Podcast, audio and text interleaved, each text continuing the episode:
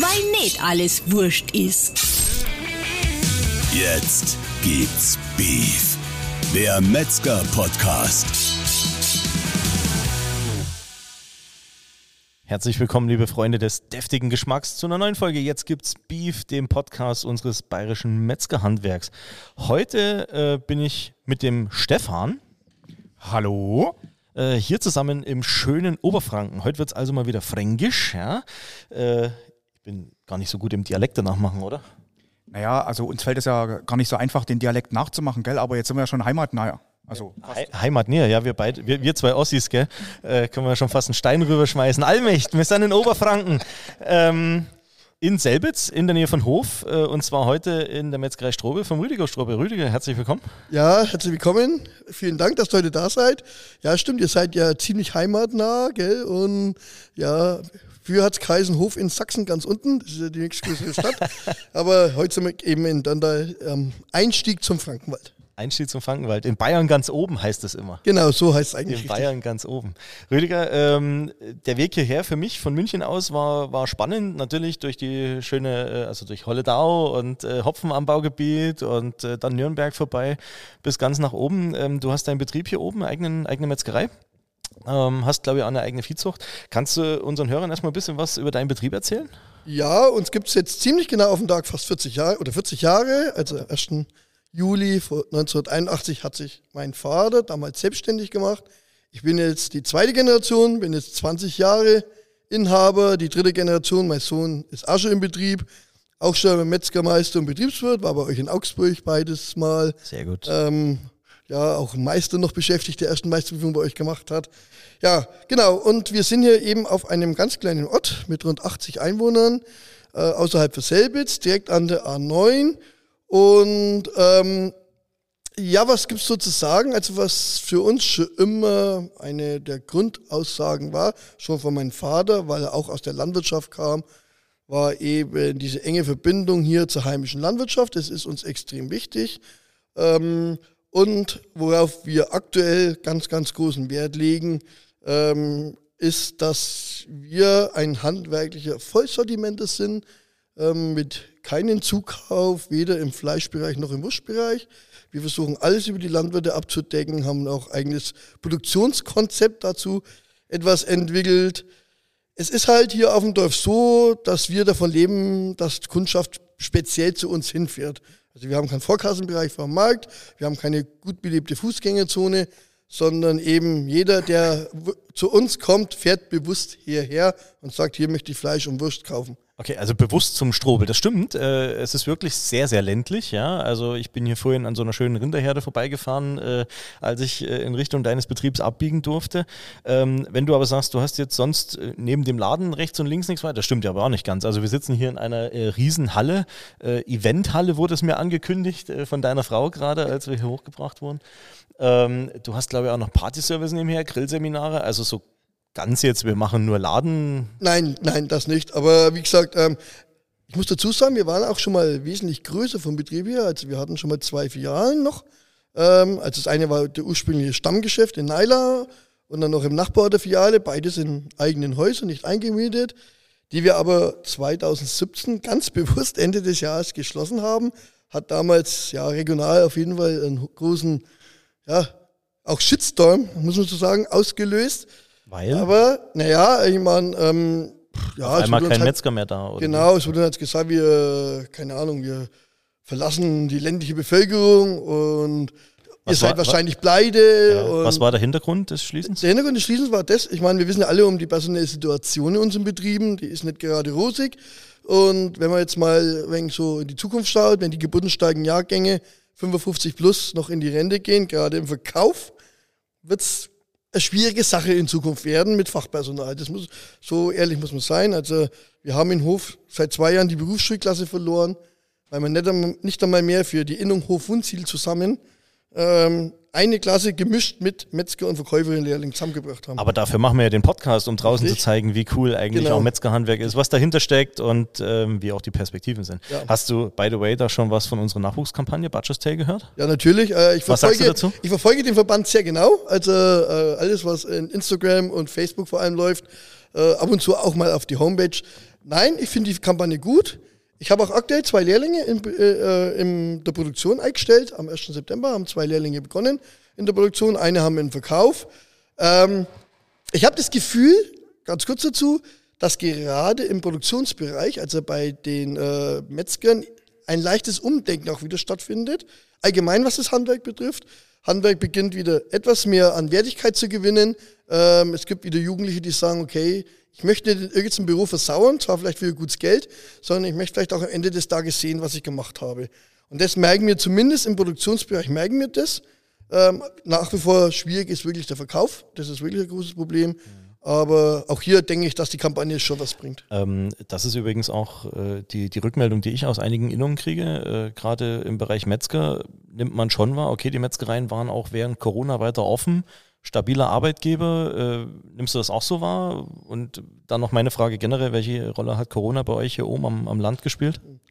Also grundsätzlich gebe ich dir recht, also das nehme ich auch wahr. Also äh, es wurde das Bewusstsein äh, eines Handwerksbetriebs, gerade in, in, in, der Ernährungsbranche, ist bestimmt in der Bevölkerung gestiegen.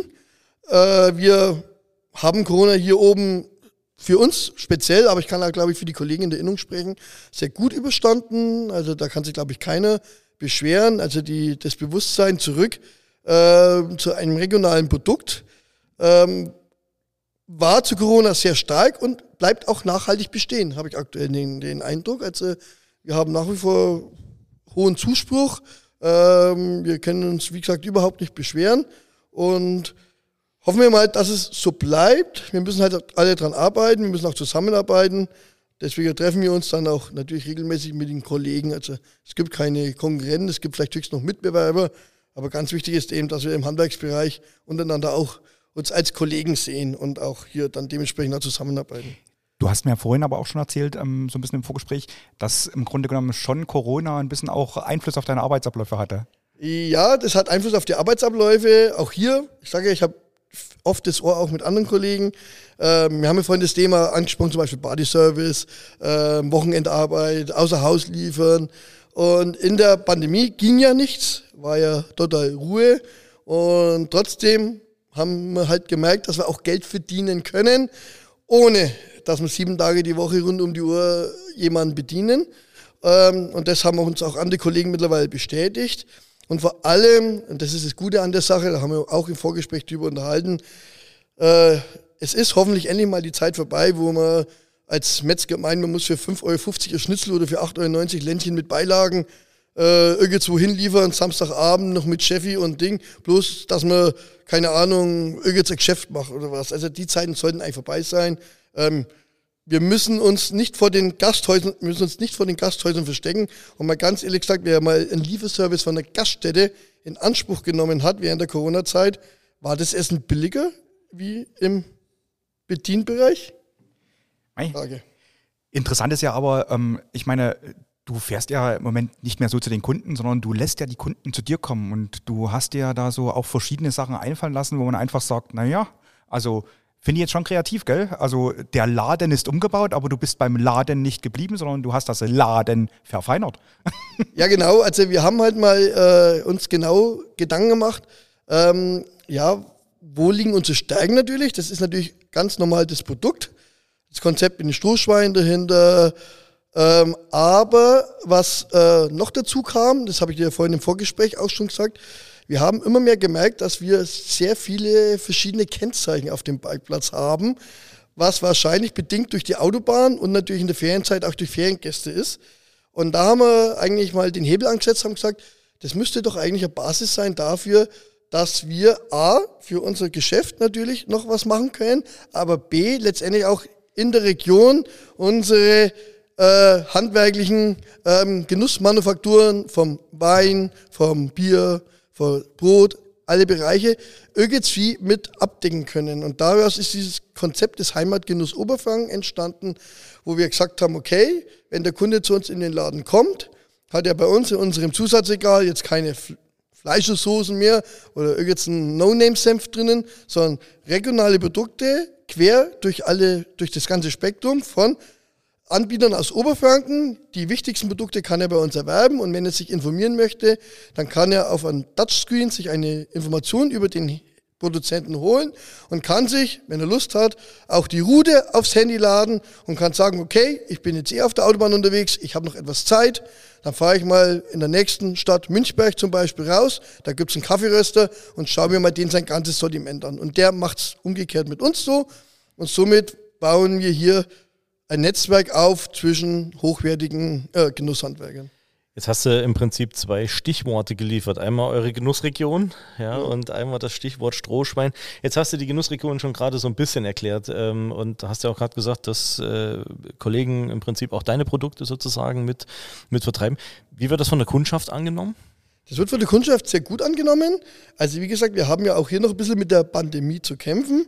Wir haben dieses äh, System oder den Laden jetzt seit Mai so offen wie jetzt ist. Wir würden natürlich gerne hier auch noch Verkostungen anbieten oder die Genusshandwerker zu uns einladen, dass die dann Verkostungen im Laden mit ihren Produkten machen, um noch neugieriger auf sich zu machen. Das war jetzt aus pandemischen Gründen natürlich noch nicht möglich. Aber die Kunden nehmen es sehr gut an und vor allem nehmen die Kunden auch die Informationen dazu sehr gut an und das funktioniert bis jetzt eigentlich sehr zufriedenstellend. Okay, dann ähm, kommen wir mal zu einem Thema, ähm, was, womit ja viele auch dich verbinden, das Thema Strohschwein. Der Strohschwein-Strobel, ja, äh, wir sind uns ja auf der Grünen Woche schon über den Weg gelaufen, genau. da bist du ja auch unterwegs und äh, immer im Prinzip im Dienste der Landwirtschaft und des Ernährungshandwerks. Ne? Also du bist ja auch ein, ein Verfechter dieser kleinen regionalen Strukturen und sagst unbedingt erhalten, weil genau. der eine braucht den anderen ne? und umgekehrt.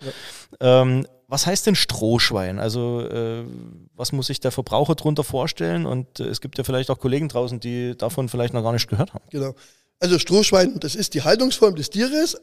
Äh, nichts Neues, wenn man es mal so sieht. Ähm, neuer Wein in alten Schläuchen könnte man so mal sagen. Also die traditionelle Form des Schweines war ja in der Stallhaltung letztendlich in einer Box und auf Stroh gehalten, gab nichts anderes. Ähm, mit der Effizienztrimmung der Landwirtschaft ab den 70er Jahren, möchte ich es mal so behaupten, wo man gesagt hat, okay, wir wollen immer und alle Zeit billige und verfügbare Lebensmittel auch für alle Bevölkerungsschichten haben, ist diese Haltungsform aus arbeitswirtschaftlichen Gründen letztendlich verschwunden und es wurde halt der Vollspaltenboden eingeführt. Vollkommen verständlich, auch äh, aus damaliger Sicht mit Sicherheit auch ein richtiger Weg, möchte ich mal sagen. Aber mittlerweile ähm, sind wir halt in dem Bereich auch etwas weiter. Und wenn man mal vielleicht mal in die Rinderhaltung kurz reinschaut, wenn man denkt, was ich in der Rinderhaltung... Du bist ja selber Rinderzüchter, oder? Ja, ich habe selber Gelbvieh, fränkisches Gelbvieh als Mutterkuhhaltung in einer kleinen Herde, direkt gegenüber der Metzgerei. Ähm, das ist aber Hobbyhaltung. Also, okay. Nee, aber bloß zur Erklärung. Genau, es ist Hobbyhaltung. Also wir, ich möchte weder ein Landwirt Konkurrenz machen, noch hätte ich überhaupt die Zeit dazu, äh, mir meine Rinder alles selber zu halten.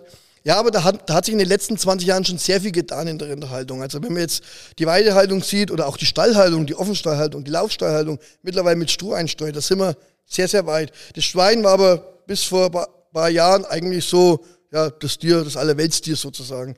Und wir haben dann 2015 eben angefangen, zusammen mit dem Tierarzt, Dr. Meiler, der Veterinär am Hofer Schlachthof war, ähm, über, haben uns überlegt, ähm, ja, ist es denn überhaupt zukunftsträchtig auf der einen Seite und ist es überhaupt vom Tierwohl sagen wir, gerechtfertigt, ein Schwein jetzt auf Vollspaltenböden zu halten? Er hatte halt am Schlachthof durch seine Untersuchungen am Tier viele Verletzungen festgestellt und vor allem viele Gelenksentzündungen festgestellt ähm, und hat dann die Landwirte immer gefragt, wie die Haltungsform ist und hat er halt dann relativ schnell herausgefunden, dass Tiere auf Stroh ähm, diese Verletzungen kaum aufweisen, ich möchte jetzt sagen nicht, aber kaum aufweisen, aber während bei Vollspaltenböden gerade Bursiden, also Gelenksentzündungen, sehr häufig waren. Und da haben wir uns dann Gedanken gemacht, ähm, wie können wir das machen? Und dann habe ich einfach mal damals in den landwirtschaftlichen Wochenblättern auch mal ausgeschrieben, ich suche Landwirte, die ihre Schweine auf Stroh halten. Also wir hatten schon alle unsere Landwirte, es waren auch zwei, drei dabei, die schon Stroh hatten, aber die anderen waren halt normale Vollspaltenböden. Und so haben wir dann uns die Betriebe hier in der Region gesucht. Erstaunlicherweise gibt es hier sehr viele noch. Also mehr als wie ich jetzt brauchen kann an Strohschweinehalten, weil wir eben noch eine kleinstrukturierte Landwirtschaft haben. Und da ist dieser Gedanke entstanden, okay, hier müssen wir einen regionalen Wirtschaftskreislauf etablieren. Es muss auf der einen Seite der Erzeuger sein, der für sein Produkt, für sein Tier, das er dann auch noch aufwendiger hält in einer artgerechten Form, der muss dementsprechend dafür entlohnt werden. Und vor allem, was ganz wichtig ist, er braucht einen Mindestpreis, das ist uns ganz wichtig in der Strohschweinegeschichte, mhm. der auch ihn dauerhaft planen lässt. Das erleben wir mhm. aktuell in der Niedrigphase. Ähm, also nur mal als Vergleich, unsere Strohschweinbauern kriegen etwa 45 Prozent mehr zurzeit fürs Kilogramm des okay. Tiers. Äh, jetzt, jetzt, jetzt spricht ihr gerade eine ganz wichtige Sache an. Eine, die uns auch ein bisschen letzte Woche als Verbandssauer aufgestoßen ist, nämlich äh, immer wieder auch die Behauptung, du hast es gerade angesprochen, Schweinepreise sind gerade sehr, sehr niedrig. Exportstopp, afrikanische Schweinepest, Futtermittelpreiserhöhung, äh, generell Kostenerhöhung. Und dann ist auch gerade bei euch hier in der Frankenpost war das, glaube ich, äh, auch gestanden, dass äh, ja im Prinzip die, die Erzeuger sozusagen ne, äh, unter diesem Preisdruck leiden, nicht mehr die Preise bekommen, die auskömmlich sind, also gerade jetzt die Landwirte und dass die bösen Ladengeschäfte ne, sich hier auf Kosten der Erzeuger die Taschen vermachen. Und das genau. ist nicht so. Das ist auch für uns als, als Metzgerhandwerk ganz wichtig, weil es ja, wie ich es vorhin angesprochen habe, der eine ist auf den anderen angewiesen, Er hat gar kein Interesse dran, dass der Landwirt irgendwo mit den Preisen nicht auskommt und vielleicht sagt, äh, ich höre auf. Ähm, mir ist auch ganz wichtig, wir wollen jetzt hier gar keine, ähm, gar keine Haltungsform irgendwo kritisieren. Überhaupt das macht gar keinen Sinn, weil äh, jeder muss hinter seinem Produkt stehen. Genau. Das ist für mich ganz wichtig. Ja. Ähm, aber du hast den Tierwohlgedanken angesprochen, der ist natürlich ganz wichtig, ist auch, glaube ich, absolut der Zeitgeist äh, in der gesellschaftlichen Diskussion. Das äh, muss man einfach so sagen, ob man das jetzt hören will oder nicht. Das, das ist so. Ähm, aber merkst du einen Unterschied beim Fleisch? Ja. Ähm, man merkt den Unterschied, äh, das bestätigen mir auch Kollegen. Also wir haben ja mittlerweile durch die IG Breische Strohschwein ähm, sind wir ja einige Kollegen, die das jetzt halt machen, bayernweit, und wir tauschen uns natürlich auch untereinander aus. Und äh, man merkt einen Unterschied beim Fleisch und das hat eigentlich zwei Gründe. Der Hauptgrund ist der, dass das Schwein auf Stroh einfach bewegungsaffiner ist. Es ist wesentlich mehr unterwegs. Also es rennt, es wühlt, es gräbt und ich sage dann immer, man kann es vergleichen, wenn man Sport macht und einen, wo nicht Sport macht. Also der Muskelaufbau ist kerniger, der ist stärker. Und wir hatten gerade am Anfang kann ich mich noch gut daran erinnern, oft mal paar Kunden gehabt, die sagen, ich kriege euer Fleisch nicht mehr weich. Also es ist einfach, ja, das Fleisch ist einfach in der Grundkonsistenz ja fester, weil der Muskel durch die Bewegung einfach mehr trainiert ist. Das ist, sagen wir, der Hauptaugenmerk.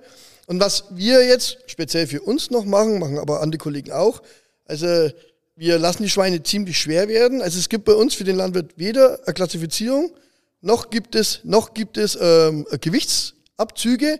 Der Landwirt weiß genau, er kriegt den Preis mit dem Aufschlag, egal ob das Schwein 130 oder 170 Kilo hat. Und wir wollen sie eben bewusst schwer haben, weil wir festgestellt haben, dass die Energie vom Futter erstmal rein ins Wachstum geht, bis das Schwein so etwa 110 Kilo hat, wo es in der Regel vermarktet wird, 115 Kilo. Und ab da verlangsamt sich dann das Wachstum und ab da geht die Futterqualität natürlich in Fettaufbau auch rein, aber den wollen wir auch in gewisser Weise haben und in die Festigkeit und vor allem in dem Wasserbindevermögen des Fleisches rein. Und das ist uns ganz wichtig und da merken wir den Unterschied. Jetzt, äh, jetzt habe ich ja einen Grillexperten neben mir, äh, den Stefan. Äh, hast du schon mal ein Strohschwein vergrillt? Also nicht das ganze Schwein, aber ein, ein Teilstück? Ja, am Stück wird es schwierig, da brauche ich dann doch noch einen größeren Grill, gell? Aber ähm, ja, natürlich, also Strohschwein auf jeden Fall. Deshalb wäre nämlich auch jetzt Rüdiger meine Frage gewesen. Ähm, du hast ja im Grunde genommen äh, selber jetzt gerade gesagt, das war für dich auch eine Entwicklung. Du hast selber nachfragen müssen erst rundherum. Ähm, A, wie haben denn die Kunden reagiert? Also du hast jetzt gerade schon einen angesprochen, das Fleisch ist fester. Und B, wie hast du das kommuniziert? Also du hast du dann ja. das werblich genutzt und wie ist es angekommen? Also so? die, die, die, das eigentliche Problem am Anfang äh, war ja natürlich dass es A, damals relativ neu war, B, mir auch uns sehr viel ja, negative Sachen von der Seite der Landwirtschaft auch anhören mussten also von, und äh, teilweise äh, auch von Kollegen. Ähm, wir geben, durch das, dass wir die Landwirte einen Mindestpreis bezahlen und einen festen Aufschlag bezahlen, ist das Produkt für mich im Einkauf einiges teurer. Und natürlich, ich meine, ich muss auch für was leben. Wir mussten den Preis ja auch an den Kunden weitergeben. Und hier begann dann die Kommunikation des Sachen. Weil was ich festgestellt habe, ist, ähm, der Kunde ist gerne bereit, für etwas zu bezahlen, was für ihn absolut nachvollziehbar ist. Das negative Beispiel sind irgendwelche Labels, der Kunde ist mittlerweile ziemlich tot gelabelt, die halt irgendwie, selbst das Tierwohl-Label, staatliche Labels, wo trotzdem der, gerade der kritische Kunde mittlerweile weiß, okay, ich habe zwar ein schönes Label, ich habe vielleicht auch ein schönes Bild, aber ganz nachschauen kann ich nicht. Und wir haben dann sehr viel Zeit investiert, haben unsere sogenannten Strohschwein-Touren etabliert, wo wir praktisch den Kunden angeboten haben, pass auf, wir besuchen drei, vier, fünf Landwirte an einem ganzen Samstagvormittag und Nachmittag. Schaut euch vor Ort an, lasst euch von den Landwirten selber erklären, wieso, weshalb, warum. Und haben halt von vornherein dann auf ganz, ganz, ganz große Transparenz gesetzt, weil es gibt nichts Schlimmes wie ein Kunde, der das Gefühl hat, dass er auf gut Deutsch sagt, beschissen wird. Weil wenn irgendwo mal was ist und wir haben damals ganz am Anfang kam Siemens zu uns, also Siemens ist einer unserer größten Abnehmer immer noch, die Kantinen um den Großraum Nürnberg, der Hans Siegel, der war, ist, war, jetzt ist er Rentner, damals Kantinenleiter für alle Kantinen Großraum Nürnberg. Und die kamen damals zu uns eben auch mit, weil die ein System wollten, wo transparent ist und ehrlich ist, weil die mal eine negative Erfahrung gemacht hat in Bezug auf Rindern, will ich jetzt nicht näher ausführen. Und deswegen, das war uns einfach wichtig und da haben wir ja, richtig viel Geld investiert natürlich. Ähm, aber das Entscheidende war die Transparenz vor Ort. Einer, der im Bus dabei war, hat es in der Regel zehn anderen erzählt, hat gesagt, das passt, ja. das System funktioniert. Es ist wirklich so, die werden auf Stroh gehalten, man hat es gesehen. Weil es war immer ganz interessant. Ähm, viele sind im Bus eingestiegen, meine Kollegen da läuft dabei, aber viele Landwirte, also viele sind im Bus eingestiegen und sagen, ja eigentlich, das kennen wir doch von früher her noch. Strohschwein, das Stroh, das ist alles. Aber wenn sie dann in einer modernen Strohschweinbahn, also jetzt nicht in einer engen Bucht, in einem finsteren Loch, wie es früher war, sondern in einem hellen, offenen Tieflaufstahl waren, dann ging das A und das O los. Und gesehen haben, wenn die, wenn die Buchten viel Platz waren und die Schweine sich sehr ruhig wieder am Umgesaust sind. Und das war, das hat sozusagen die Mundpropaganda in Gang setzt. Okay, du hast gerade von negativen äh, Reaktionen berichtet. Was waren das für welche? Naja, ganz am Anfang war es natürlich klar, wie gesagt, also wir haben nie irgendeine Haltungsform verteufelt. Das haben wir Sollte man auch nicht, gemacht. tun. Sollte man auch nicht nee, machen, da stehen wir auch, auch dazu. Aber natürlich gab es dann unter den Landwirten den Neid.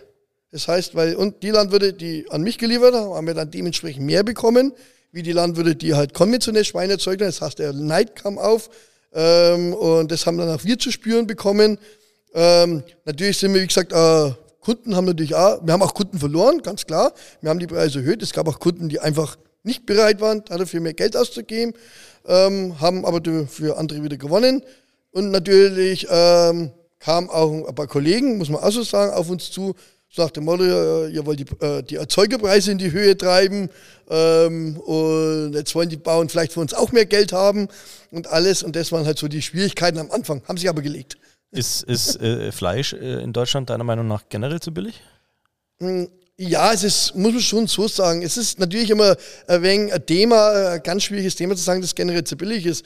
Wie gesagt. Ähm, ja, so über, über, über die breite Masse. Also ja, über die das breite ist ja Masse. immer wieder was, was diskutiert wird. Über die breite Masse ist es zu billig. Ich sage ja, ähm, man, man hat versucht, aus den letzten Hungersnöten nach dem Krieg zu lernen und das ist eigentlich was Positives gewesen, indem er gesagt hat, okay, das wollen wir nicht mehr haben. Wir wollen Lebensmittel in Deutschland haben, die für alle Bevölkerungsschichten erschwinglich und billig sind. Das war halt, das war eigentlich Staatsräson und das kann man niemandem vorwerfen. Das war aus der damaligen Zeit heraus vollkommen in Ordnung, vollkommen vernünftig auch gedacht. Ähm, und dadurch sind wir halt irgendwann mal in diese Billigschiene hineingekommen und wir werden seit 40 Jahren zu einer Discount-Nation erzogen muss man einfach so sagen. Also keine Nation in Europa ist so discountlastig eigentlich wie wir. Mhm. Aber das ist nicht, ähm, kann man den Verbraucher vorwerfen.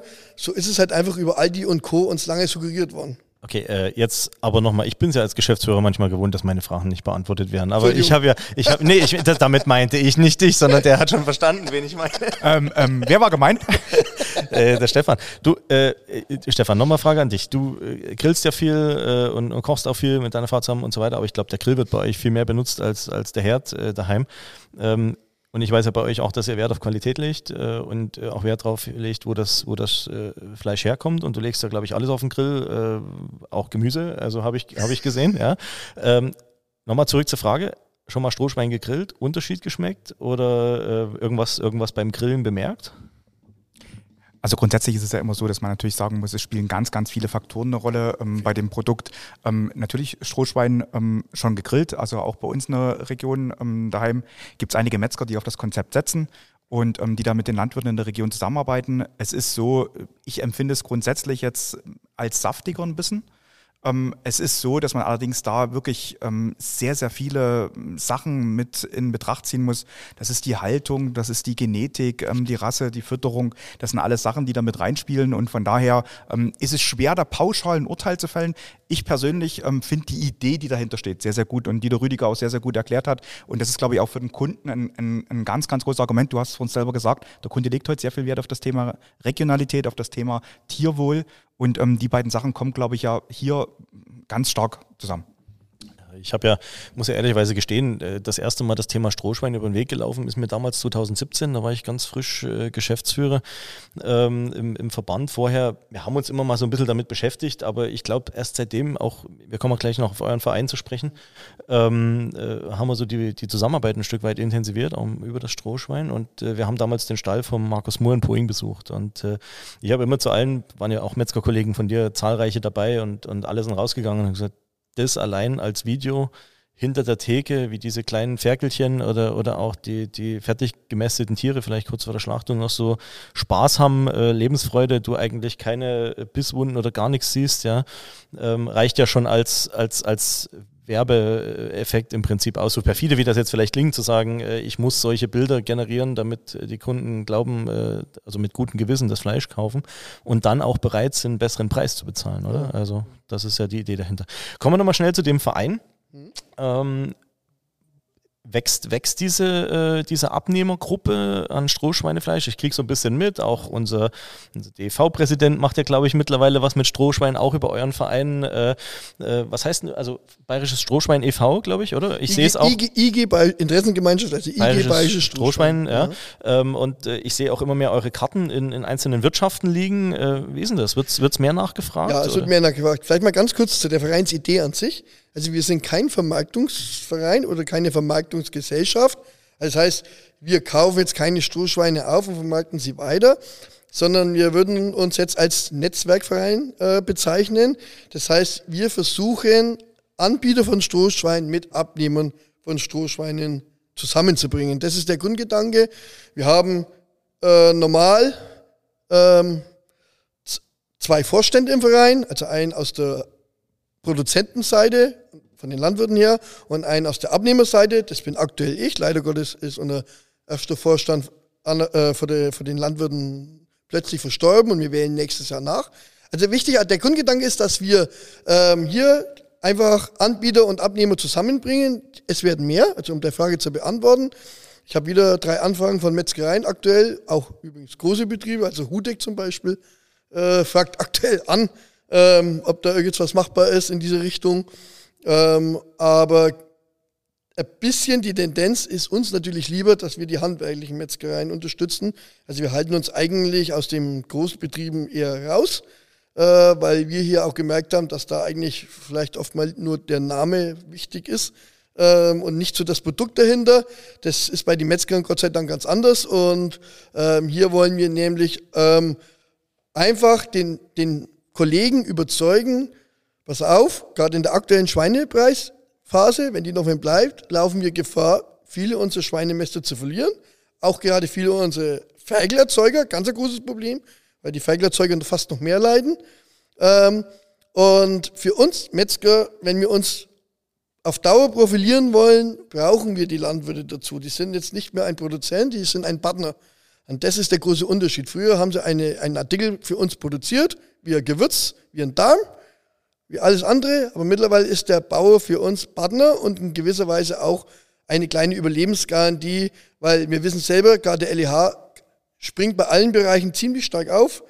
Mittlerweile kriegst du auch im LEH Spitzenfleisch zu Spitzenpreisen.